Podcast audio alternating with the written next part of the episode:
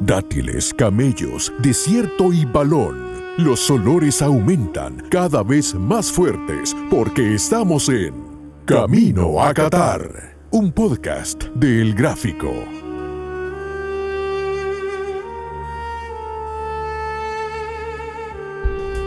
Muy buenas, gusto que nos acompañe en esta nueva edición de Camino a Qatar.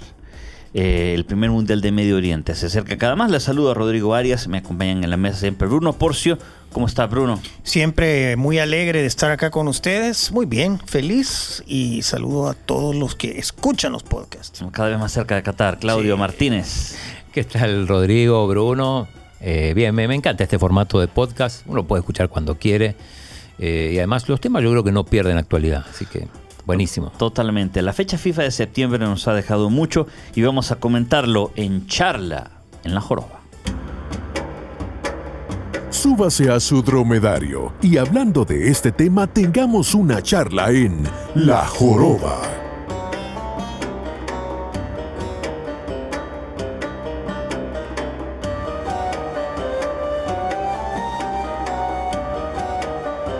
Bienvenidos a Charla en la Joroba. Eh, la fecha FIFA de septiembre, el último examen, el último...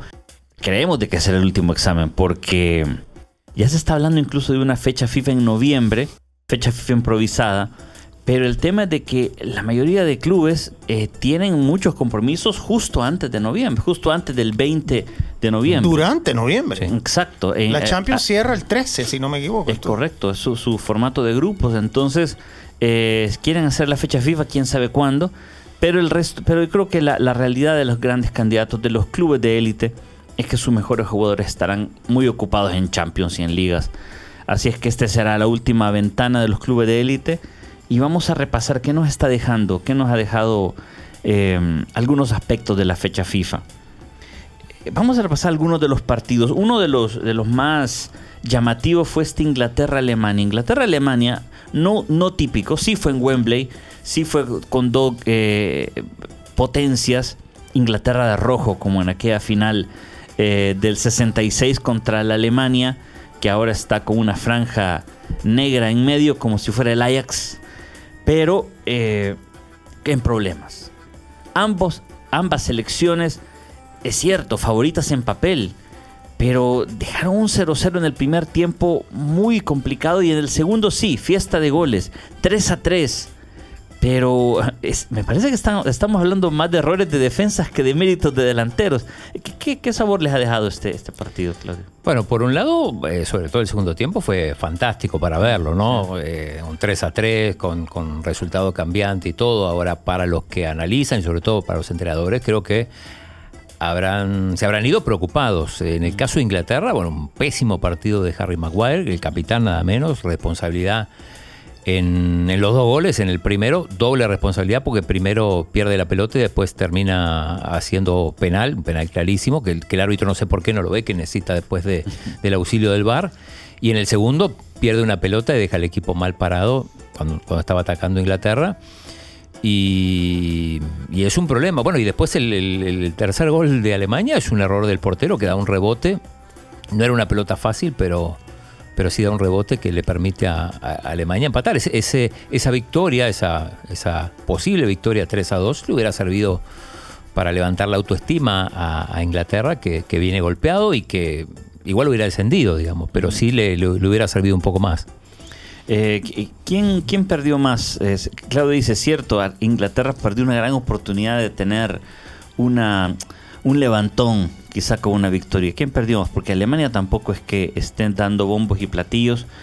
Eh, incluso recién eh, leí, eh, Bruno, que están pensando en convocar a Hummels. Porque tú, y eso lo dijiste tú antes, Alemania tiene enormes problemas en defensa. Enormes problemas en defensa. Y si le sumas que no pones a Neuer, que es el que te ordena, que te da esa confianza, y metes a Ter Stegen, hizo un punto en dos partidos Alemania, porque Sí. fue a perder con Hungría y empató con Inglaterra de visita, que no es malo un empate de visita, sobre todo contra Inglaterra. Sin embargo, es, es complicada la situación más para Inglaterra que para Alemania, porque Inglaterra además de que no se le ve juego, no vienen los resultados. En esta Nations League no ganó un partido, si no me equivoco, lo- o empató o lo perdió Sí, todos. o sea, desciende y, hombre, de, de- en vísperas del Mundial, creo que Inglaterra está con, ah, con, con- con muchas preocupaciones.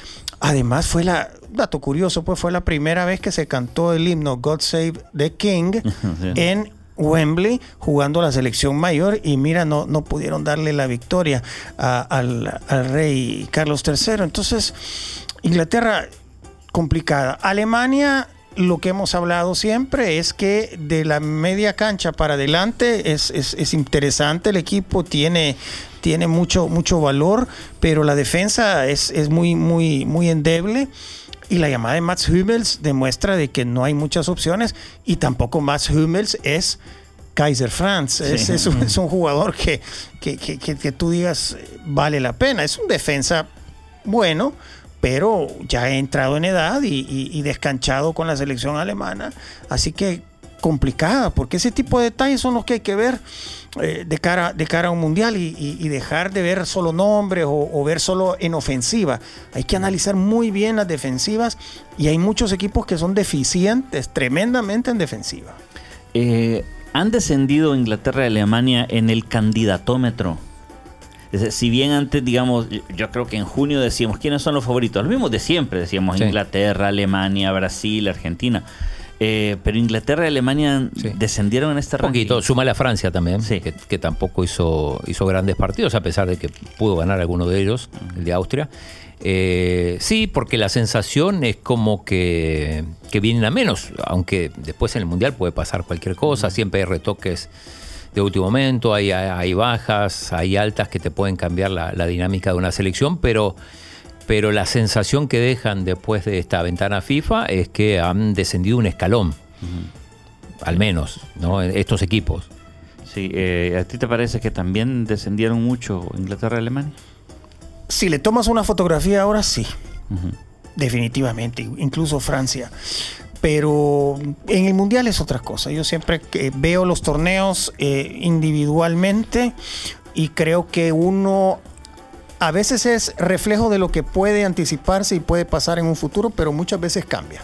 Y creo que son selecciones que en el Mundial eh, nos van a mostrar otra situación o van a terminar de, de- de- De colapsar. de- colapsar y, y- y no sé si se lo pueden permitir equipos como, como Inglaterra. Entonces, lo que se puede decir que Inglaterra el pico máximo de rendimiento lo dio en la Eurocopa, terminando subcampeona, y que de ahí no va a pasar.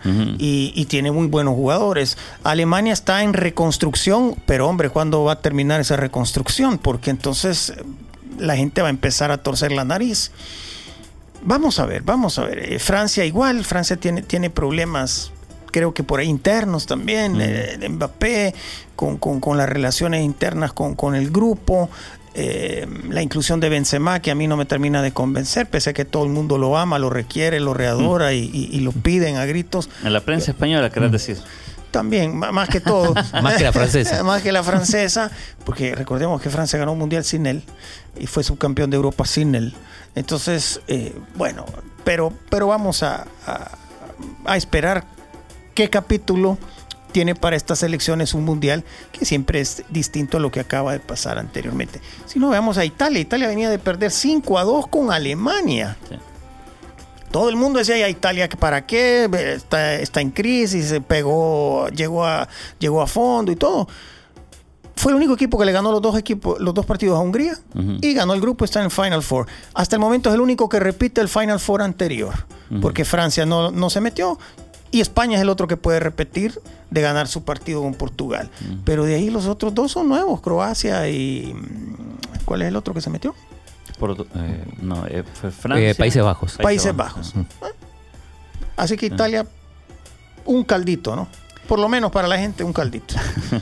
Eh, hay otra cosa que me llamó la atención de este partido de Alemania y Hungría, me quedé leyendo también unas declaraciones de Gareth Southgate. Eh, El ahora cuestionado Gareth Southgate, que parece que durante cuatro años, cinco años en Inglaterra fue, Luna de miel. fue, fue el héroe, fue el, fue el nuevo Churchill y ahora es de nuevo entre los cuestionados. Me, me llamó la atención porque habló de un alemán, Jamal Musiala. Eh, Lothar Mateus dijo, eh, Musiala y 10 más.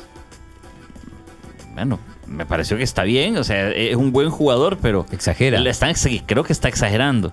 Y, y luego y luego también le preguntan a Southgate porque le dice y Southgate recuerda dice yo cuando estaba en los juveniles estuve en juvenil de Inglaterra mis volantes eran eh, eh, Musiala y, y Bellingham que es Bellingham es el nuevo gran volante Claro. de Inglaterra Borussia Dortmund también es eh, conoce el fútbol alemán y, eh, y bueno, no sé, me, me quedé pensando en eso. Hasta las grandes potencias se pelean jugadores, porque dijo Southgate, nosotros hicimos todo lo posible para que jugara por Inglaterra, tiene doble pasaporte, tiene inglés y alemán, pero, pero los alemanes lo, se lo, se Lo llevaron- enamoraron. lo enamoraron buen, primero. buen jugador, ¿eh? Es buen jugador Sí, Musiala. sí, sí, buen jugador en, en el Bayern y, bueno, el otro día contra... Barcelona se vio muy bien. Ah, sí. No, no, y además digo contra, contra Inglaterra también. Sí. Entonces, se vio bien. Ha crecido mucho. Yo no le te- yo cuando lo, lo- lo- lo señalaban como el, el gran jugador que, que podía llegar a ser, tenía mis dudas porque no me encantaba, pero, pero ha tenido un crecimiento en corto tiempo exponencial, Musiala, muy bien. Eh, Musiala es adolescente, tiene menos de 20 años. Bellingham, el inglés, es adolescente, tiene menos de 20 años. Eh, ven a, ven a, un- uno de estos jugadores despuntando en el Mundial. Está Pedri y Gaby en España. Bruno ni ni le pregunto de ellos porque estoy seguro que no, pero... No, no eh, para mí Pedri, como te dije, Pedri lo veo más, más maduro. Eh, creo que, que- que sí, tiene una, una madurez por la edad que tiene futbolística importante. Gaby definitivamente no. Pero Gaby es el jugador que encanta, es el jugador que vos lo ves, que, que les tiran la camisa, que es lo que, es lo que gusta ahora ver en televisión. Y sobre todo una generación, las generaciones más jóvenes, le encantan ese tipo de jugadores. Pero digamos que alguien que ha visto un poquito más de fútbol ve que ese tipo de jugador, desde mi punto de vista, no está muy maduro y puede meter en problemas a España hasta quedarse con un hombre menos en un partido porque es demasiado atropellado. Si lo amonestan mucho e incluso ya lo han expulsado a su corta edad. entonces, entonces, es, eh, si veo algún, algún juvenil, algún under 20 destacar, no, no creo, pero, pero por ahí de repente salen, ah, de repente salen y, y- y creo que, que, mm, van a destacar en, en función de que se complementen con los demás compañeros, pero no, yo te puedo decir, yo veo un, fenómeno importante en Rafael Leao de Portugal. Sí. Pero Rafael Leao depende también de cómo lo, lo- lo haga jugar eh, Santos. Santos, Fernando Eh, Santos. Y, y si juega como juega en el Milan o no, porque ahora Santos juega con 4-2-3-1 y que es el esquema del Milan. Sí. ¿Ya? Entonces ahí puede, puede resultar interesante. Pero si cambian, entonces ahí puede, puede encontrar cierto tipo de situaciones. Y una cosa es jugar en el Milan, donde es la figura central, y otra cosa es jugar en Portugal, donde está Cristiano Ronaldo, que es otro discurso. A mí me llama la atención, no, no que esté Bellingham o, o Musiala, o- en Estados Unidos está Gio Reina, por ejemplo, Ah. 18 años.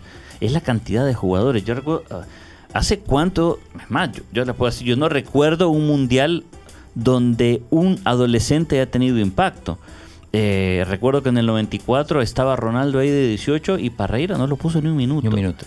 Eh, ¿qué- ¿por, qué, por qué está, por qué ahora parece que la- las selecciones importantes tienen a un, di- a un adolescente ahí? ¿Es las nuevas camadas o los técnicos son más valientes? Son más precoces quizá y también al aumentar la lista, digo, al, al poder llevar, creo que son 26 ahora, también te permite te permite tomar ese tipo de, si se quiere, riesgos, digamos, aunque aunque hay jugadores que a esa, a esa edad son indiscutibles, pero yo recuerdo, por ejemplo, por Lautaro Martínez, por ejemplo, quedó afuera del- de la lista pasada. Si hubiera habido cuatro plazas más, seguro iba.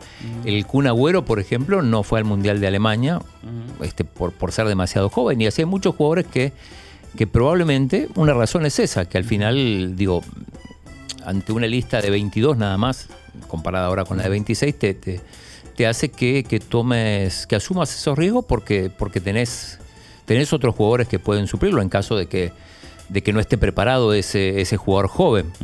Ahora, eh, yo pensaba también en los técnicos, porque vaya, quizá el último eh, ejemplo en mundial de, de falta de confianza fue, fue eh, Peckerman. Mundial 2006, eh, cuarto de final con Alemania, eh, 1-1 en tiempo extra. Tenés a Messi, es cierto, tenía 19 años, es cierto, no era todavía la, el, el- el récord de balón de oro, pero en vez de, pero mete Julio Cruz. Pero él, Eh, yo, yo estaba en ese partido en, en- en Berlín, Sí, fue. en Berlín. Eh, después la explicación que da Peckerman es que él lo que lo pone a Cruz porque Cruz cabeceaba. Y él pensaba que Alemania iba a tirar muchos centros, tenía, tenía buenos cabeceadores y entonces prefirió en ese momento eh, poner a Cruz y no a, y no a Messi, digo, porque Cruz le iba, le iba a resolver En eso. fase defensiva le iba a ayudar. Sí. Más que Messi. Sí, ese fue el argumento que dio, Sí. hay que ver. Pe- Pero, pero no creen de que eh, no creen de que los técnicos de antes tenían menos confianza. Ahora no sé si es que son más valientes o es que se ven obligados a ser valientes porque estos chicos de 18 años están por todos lados.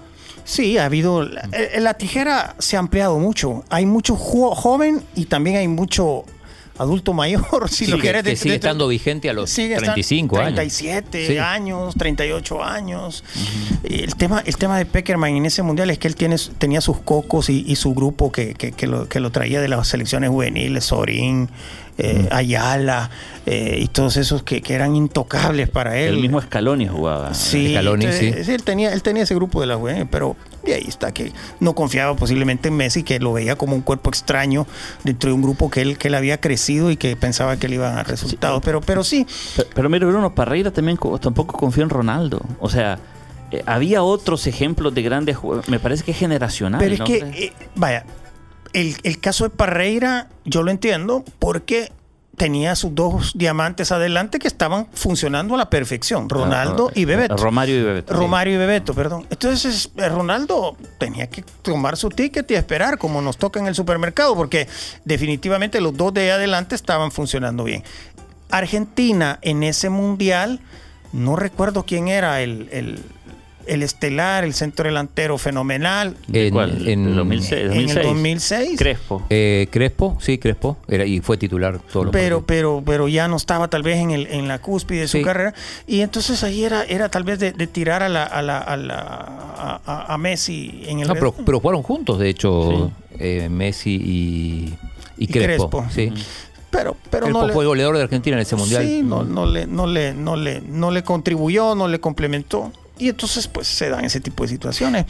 Pero hay que ver, hay que esperar y, y no hay que confiar mucho, eso sí, porque la camiseta de tu selección en un evento mundialista necesita una madurez demasiado importante, demasiado grande. Y la prueba está que menores de 18 años y mundiales solo han sido tres personas. Edson Arantes do Nascimento, Giuseppe Bergomi y Kylian Mbappé. Kylian Mbappé. Punto y se acabó. Mira, otra cosa, eh, Ronaldo, si, si se jugara hoy esa final y, y Ronaldo con esa edad, hoy jugaría, porque hoy además hay cinco cambios. Sí, ir lo pondrían que sea unos minutos. Sí, pero yo, Con yo poco recuerdo- de libras menos. Yo recuerdo que Parreira metió a Viola. Viola. A Viola. O sea, es cierto, con mucho entusiasmo, pero eh, compararlo con Ronaldo ya era, era otra cosa, ¿no? Eh, No sé, me, me da la impresión de que. Hay directores técnicos que tienen miedo en quemar, como, como se dice, ¿no? Quemar a un jugador anticipándolo y da, cargándolo de responsabilidad cuando posiblemente. Pero si no lo llevas al mundial, aunque sea de unos minutos, como dicen algunos minutos basura, cinco o seis minutos Sí, por lo menos en para. un partido intrascendente ya. Sí, Normalmente el tercer Lo- partido es el que los entrenadores aprovechan cuando además ya estás Ya estás clasificado, clasificado. Para, para, para darle minutos a algunos jugadores. Si no, lo, lo llevas para que haga grupo, para Mm. que se integre al grupo, para que conozca, para que empiece a hablar con los demás y ese tipo de cosas. Sí. Eh, bueno, se jugaron otros partidos. eh, eh, lo- los, los asiáticos no les fue mal. eh. Corea del Sur le ganó a Camerún 1-0. Eh, Son, el delantero, el- me parece de que no tuvo, no tuvo un mundial brillante en, el, eh, en Rusia, aunque metió que el gol contra Alemania en, en, en la victoria de, de Corea. Japón empató 0-0 con Ecuador, Costa Rica le ganó Uzbekistán. Pero me, me- me llamó la atención Son, porque digo, bueno, este tipo es tan bueno, ¿será que por fin tiene su mundial? Puede ser, sí, sí, se está pasando además un momento extraordinario en el Tottenham, en su selección. Está, es un jugador lleno de confianza y eso, eso influye mucho, digo. Mm. Tiene que tener su mes. Le, le- le ven la cara de amargar a, a- a Uruguay o a Portugal o a, o a Ghana el grupo de la muerte, ¿no? Yo creo que sí, yo creo que sí, porque es una selección, como ya hemos hablado muchas veces, extremadamente disciplinada tácticamente con la confianza y con también ya eh, algún- muchos de sus jugadores ya se hicieron el callo jugando en Europa, ya y Son es el jugador más representativo y creo que le ha venido tan bien la llegada de Antonio Conte al Tottenham porque Conte es un entrenador que te inyecta de mucha confianza y te inyecta de mucha fuerza mental y a veces los jugadores orientales les falta esa parte, porque son muy disciplinados tácticamente y repiten lo mismo, pero ahora la con Antonio Conte considero que Son está eh, ha subido un par de escalones y puede ser el que se responsabilice esta selección asiática y, y dar la sorpresa a selecciones que se crean que ya tienen todo ganado cuando no. Sí, da la impresión que los asiáticos no manejan bien el caos. Sí, cuando, no, cuando de eh, sí. repente se desata el caos. Sí, porque no están acostumbrados a improvisar y, y cuando llega algo inesperado quizás no saben cómo resolver y, y quizá le falte también una pizca de picardía a, a Japón, a, a Corea, que eso con, con el tiempo también se va adquiriendo. Cuando, cuando tenés rodaje internacional en Europa, tarde o temprano lo adquirís. Sí. Tienen cierta ingenuidad táctica todavía. Sí, bueno, Japón tenía a Bélgica contra las Sí, cuerdas. ahí, ahí está el Eh, mejor. el- el 2 a ejem- 0 en el octavo de final. Y, Es el ejemplo, o sea, ese tercer gol de Bélgica Sí, es un contra- desastre en, en- en- cuanto a, a jugar sin balón, a marcas preventivas. No te pueden anotar un gol así en un córner que tú tiras y, y- se te vienen tres jugadores, porque el- tampoco fue que Bélgica llegó en desbandada. Tres. octavo de final de un mundial, No. los japoneses todavía tienen pesadillas con el belga Shadley. Eh, bueno, dejamos este repaso por los eh, partidos de, de la ventana de septiembre y vamos a una pausa. Regresamos en un momento.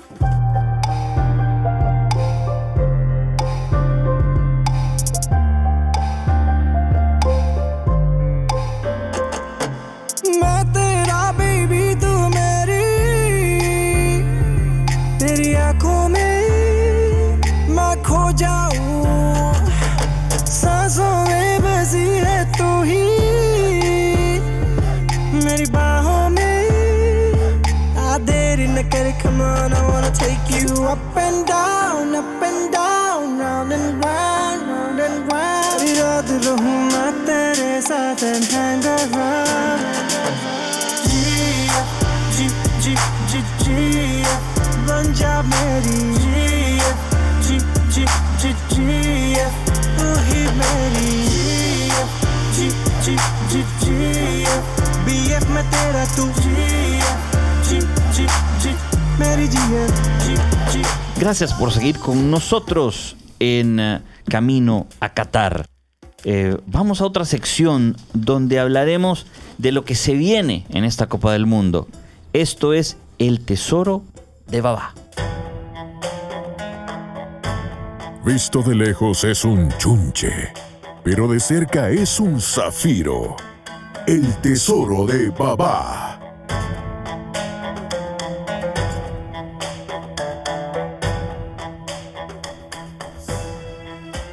Este es el tesoro de Babá, gusto que nos acompañe. Les saluda Rodrigo Arias. Estamos con Bruno Porcio, Claudio Martínez, hablando de lo que se viene en esta Copa del Mundo.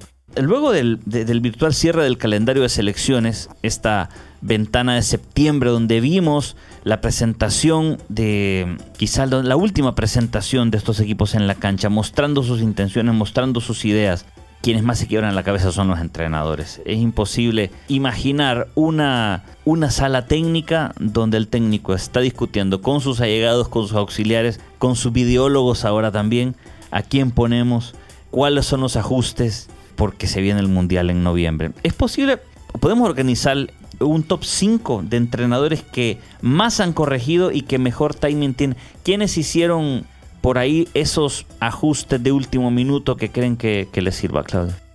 Uy, es difícil porque, porque ahí no podemos incluir a, a- a seleccionadores como Tite, como Scaloni, porque ellos ya, ya no necesitaron hacer esas correcciones porque ya más o menos tienen el equipo base. Eh, a mí se me ocurre uno, no sé si, si, si es el top uno, que es Diego Alonso, que, que agarró un equipo este, deprimido, eh, al borde de la, de la eliminación y lo, lo- lo resucitó, o sea, reemplazó al maestro Tavares y, y, y ahora tiene un equipo bueno que, que está pleno de confianza y con, con valores jóvenes además, o sea, el, el recambio generacional le está, le está funcionando y, y no le ha ido mal en, en- en los amistosos. Este, Eh, así que me parece que es uno de los que tiene que estar en ese top. No, no, no sé en, en- en qué puesto. Di- ah, Diego Alonso, te iba a decir también, a veces parece que a los uruguayos eh, los ayuda la providencia, porque de repente sale Fede Valverde y es un top del mundo, de repente sale Darwin Núñez, está en el Liverpool. Es, eh, Uruguay siempre No, tiene es un- cracks. eh, Uruguay es un milagro realmente digo, eh, por la, la poca cantidad de población que tiene. Y, y los clubes este, tampoco son, son, son clubes modelos, pero siguen sacando jugadores increíbles. Sí, impresionante. Eh, ¿Hay algún técnico que te llame la atención, Bruno? Fíjate que mejor sería tratar de entender quiénes van a meterle mano a sus equipos después de lo que vieron en esta fecha FIFA. Y creo que el que más emproblemado está, por lo menos desde fuera, es Luis Enrique Ajá.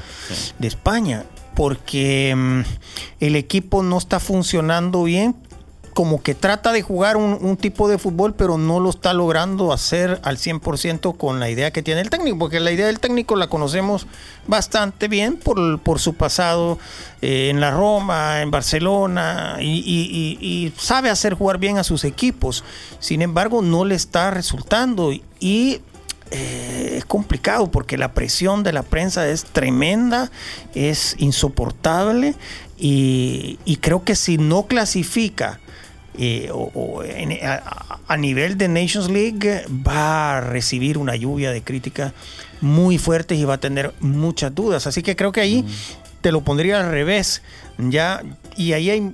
Ahí- ahí- ahí no- sobran. No es, sí, ahí sobra. Ahí está Southgate, ahí está Southgate Flick. De Jumps. eh, está Deschamps, están, hay varios entrenadores que, eh, hombre, eh, se, se están, se la están pensando seriamente de, de ver qué hacer para, para invertir la tendencia que se ha visto en, el en este mes. Cu- Cuando, cuando unos técnicos no le va bien y cuando tienen una presión de la prensa, eh, creo que ellos le- muchos le cuentan la película y le funciona, le cuentan una, una película a los jugadores, que es nosotros contra el mundo. Y cuando pasa eso, a veces dan en la tecla. Funciona. Ajá. Sí, a veces es, eh, mire, están todos contra nuestra, eh, la prensa, eh, eh, los clubes, a veces incluso, ¿no? Entonces te, te quieren vender eso y, y- y no es que los entrenadores, a veces lo creen, pero a veces no, es simplemente es una manera de arengar, de, de motivar a sus jugadores y de acá estamos solo nosotros y sus familias. Eh, entonces esto lo vamos a hacer por nosotros y el resto no importa. Eh, háganlo por ustedes y por sus familias. Y a veces funciona porque le da una, una carga emocional al jugador que le hace sacar hasta lo que no tiene. Y puede funcionar. Eh, lo- los técnicos crean enemigos.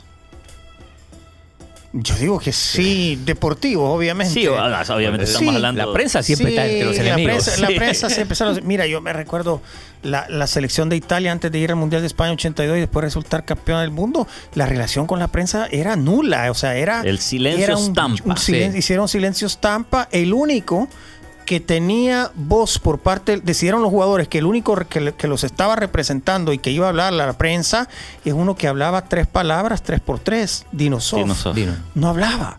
Eh, Dinoso siempre fue una persona extremadamente callada, que hablaba lo justo y, y entonces decidieron que él fuera el que hablara. Y habló muy poco y, y- y al final se tuvieron que tragar sus palabras todos los de la prensa porque resultaron ser campeones del mundo y jugando un fútbol extraordinario. Entonces eh, es difícil, es difícil mantener la- el temple, es difícil eh, proponer un discurso a, tus, a tus jugadores, pero tenés que hacerlo y sobre todo el que, el que va a tener que hacerlo muchísimo es Luis Enrique, creo. Eh, eh, Eso estaba viendo. Yo creo que de los técnicos que, que hemos estado viendo, Luis Enrique incluso le dice a los periodistas, bueno, mi trabajo es más, di- más difícil que el suyo Sí. porque Y sí. eh, eh, me parece que O sea, el, va choque, va- va- enemigo es la prensa. Él Sí. va al choque siempre. Sí. Y le gusta además. Sí. Sí, se divierte. se- o sea, está, se le ve en, en confort en esa situación. ¿no? El, Tata Martino también tiró un par de indirectas Uh, el otro día sí. cuando, cuando felicita a, Al periodista, al que, le hace la que le pre- hace la pregunta. Sí. Que le hace la- una pregunta de juego. Exacto. Sí, Exacto. te- digo, tenía cuatro años de estar acá y no, y no Y después nunca me habían hecho una pregunta así. Después fue abrazar. Y todo lo que tú me has preguntado es exactamente lo, eh, lo correcto, le digo, así, más o menos palabras. Eh, pero son caracteres distintos, ¿verdad? Martino es, es bien, es bien Tranquilo. tranquilo, sereno, se ve que es un buen tipo. O sea, Sí, yo, yo lo, lo- lo entrevisté cuando jugaba en Newell's. Y sí, era un tipo súper tranquilo. Mm. Su- Súper tranquilo. O sea, no, no- no se altera por casi nada. Obviamente, como, como entrenador, te peleas ahí con, con el árbitro, con, Mm. te puedes pelear con, con el técnico rival, pero, pero más allá de eso, se ve que es una, una persona tranquila. Tiene un discurso. En cambio, Luis Enrique no es. eh, Luis Enrique es, Pero le gusta. Es, Es como complicado. Antonio Conte, pero en España. Sí, parecido, sí. Sí. Bueno, eh, es- este fue el top de técnico. Yo antes de irnos añadiría a Bangal. Creo que es de los que así ha mejorado. A él sí, en el top, en el top Ah, 5. En el top Sí, 5 sí. creo Sí. que tiene que estar Sí. Luis Bangal, el que me- con el que me quedo de septiembre. Pero esto fue el repaso a los técnicos. Este fue el tesoro de Babá. eh, y nos vamos para ir despidiendo con esta sección tan gustada, que es chiquitas y tóxicas. Si se aburre, tómese tres de estas durante el Wiri Wiri, pero no se exceda. Son chiquitas y tóxicas. Estamos en Chiquitas y Tóxicas, en camino a Qatar. Un jugador de Canadá, Jonathan David, eh, en esta fecha FIFA hizo una seña que dejó muchos que pensar. Eh, le anotó un gol a Qatar en una, el anfitrión que está en problemas, eh, pero luego de eso eh, se tapó el logo de su camisa. Se puso la mano en el pecho, tapó el logo de Nike, que es el que viste a, a Canadá. Luego supimos por qué. Porque cuando, en, una, en una fiesta donde todos llevan estreno, la selección de Canadá no va a estrenar uniforme. Nike le dijo, no, no le vamos a hacer uno nuevo. Ahí están los viejos, ahí que les quede. Es inexplicable eso, porque en realidad, eh, salvo que Nike haya entendido que, que vender camisas en Canadá no es negocio, o sea que no hay demanda, porque de otra manera no se explica. ¿Qué, qué le costaba? Sí, es, es, es insólito, ¿no? Habría que ver si hay algo en el contrato, alguna palabra, alguna cláusula que, le, que, que- que- les impida eh, trabajarles un uniforme nuevo. Ahora, creo que tampoco es la, la actitud correcta de, de- de David de taparse, de taparse el logo porque es un patrocinador y, y ese tipo de situaciones. Es, yo lo, yo le, le equivalgo cuando Cristiano Ronaldo en aquella conferencia de prensa agarró la bebida carbonatada Ajá. y la alejó. Sí. Tú no te metas con los patrocinadores del evento o, o- o de tu equipo porque esa es una negociación que hacen los dirigentes con los distintos... Y te pueden multar, Con ¿no? la marca, exacto. Entonces, me parece que, que- que- que no debió haberlo hecho Jonathan David, pero bueno, al final no sé si va a caer, eh, si esa protesta va a servir de algo. Eh, hay, hay historias de ese tipo en los mundiales. Johan. Cruyff, Johan Cruyff fue, fue quizá el más, el más ilustre. Se había peleado con Adidas, ese que tiene siempre las tres franjas. Y Johan Cruyff le arrancaba una de las franjas. Vean el Mundial 74, ahí están los videos. Y El Salvador, que algunos jugadores se taparon también el, se el logo de taparon el Adidas. logo de Adidas. Incluso el Mágico y la Chelona se, se cortaban el, el cuello. Se cortaban el- la parte. Los picos eh, los picos cuello, de, o sea. sí, de, de las camisas. porque Tenían su propio diseño. Sí, así es que bueno, las protestas contra las marcas no es nada nuevo en selecciones y en mundiales. Eh, otra de las noticias que, que llamó la atención en- llamó la atención últimamente, eh, Leandro Paredes, volante de la selección argentina, le preguntan por el que apunta a ser una de las grandes estrellas de este mundial, Kylian Mbappé. Ambos fueron compañeros en el Paris Saint Germain y ahora Paredes está en la Juve y le preguntan, eh, bueno, contanos un poco, tu, tu compañero Mbappé, la estrella, el jugador más caro del mundo quizá, que ahora eh, el, el, el- el luminaria del fútbol mundial, y Paredes dijo, no sé, yo no soy quien para hablar de él, yo tenía relación con los que tenía relación y con los que no, no te puedo hablar. Básicamente dijo, yo no le hablaba. No tenía relación con él, sí. Sí. Y, y además no estuvo solo una temporada, Sí. estuvo más tiempo compartiendo vestuario con Mbappé. Evidentemente esto habla de, de una relación por lo menos desquebrajada, ¿no? Mm. Eh, estaba viendo la otra vez unas estadísticas donde eh, eh, era, el- era el, el triángulo de Mbappé, Messi y, mm, y Neymar y quién, quién anotaba y quién asistía a quién. Y, y Mbappé no asistió, por lo menos esta, tempo- esta temporada, porque la temporada pasada sí, no asistió ni a Messi ni a Neymar. Y sí, los otros dos sí lo asistieron a él. Sí, eh, me parece que puede. Imaginemos que Mbappé va a ser la figura de la próxima década. La próxima década va a ser dominada por una diva. No sé, no sé, la verdad que mm, a mí me extrañan estas, este tipo de situaciones de, de Mbappé. Me extraña ese cambio de actitud porque me parecía un chico muy centrado, muy, muy, mm, muy claro de, de- de- del rumbo que, quería tomar él como protagonista y, y en su carrera. El tema, el tema de los últimos meses como que lo ha le ha cambiado un poco la perspectiva eh, y se está amplificando muchísimo. Bueno, no quiero ser cansino, pero la prensa española lo, también lo, expone de una forma que todo, o sea, y Paredes, ese Paredes es el vivo argentino que tal vez sí se llevaba con él y dice que hoy no se llevaba con él para meterle más presión y, y darse cuenta de que ahora tiene muchos reflectores encima y hay situaciones negativas.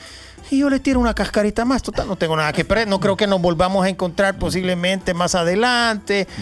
No pierdo Bueno, nada. en un No partido de la Champions. Bueno, por ahí se encuentran en octavo de final del Mundial. No, en el sentido de que jugar juntos. Ah, jugar o sea, que uno sí, diga sí. Que, que, Mbappé le diga, venite a jugar conmigo, Paredes, No, porque no. Entonces dice, bueno, puedo tirar esta cascarita, a ver. Que, ¿Quién tira otra y otra y otra? Y, y- y le meten presión a Mbappé porque sabe que Francia incluso se puede topar con Argentina temprano en el Mundial si a uno de los dos se desliza. Es correcto.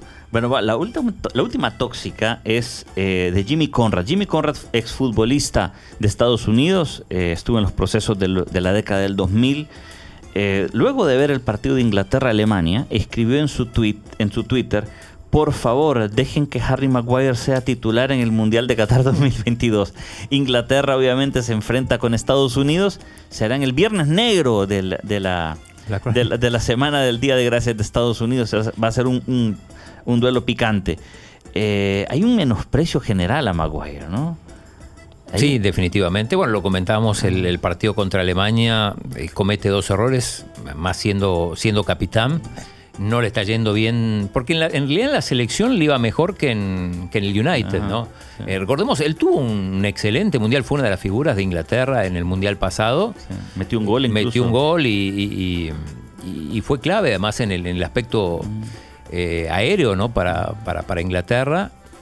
Y de hecho eso le valió también pasar al United con una cifra récord, pero eh, entre que no está andando bien y que, que está bajísimo de autoestima, de hecho perdió la titularidad ahora en el, en el United, pero eh, en la selección todavía tiene crédito al punto que sigue siendo el capitán.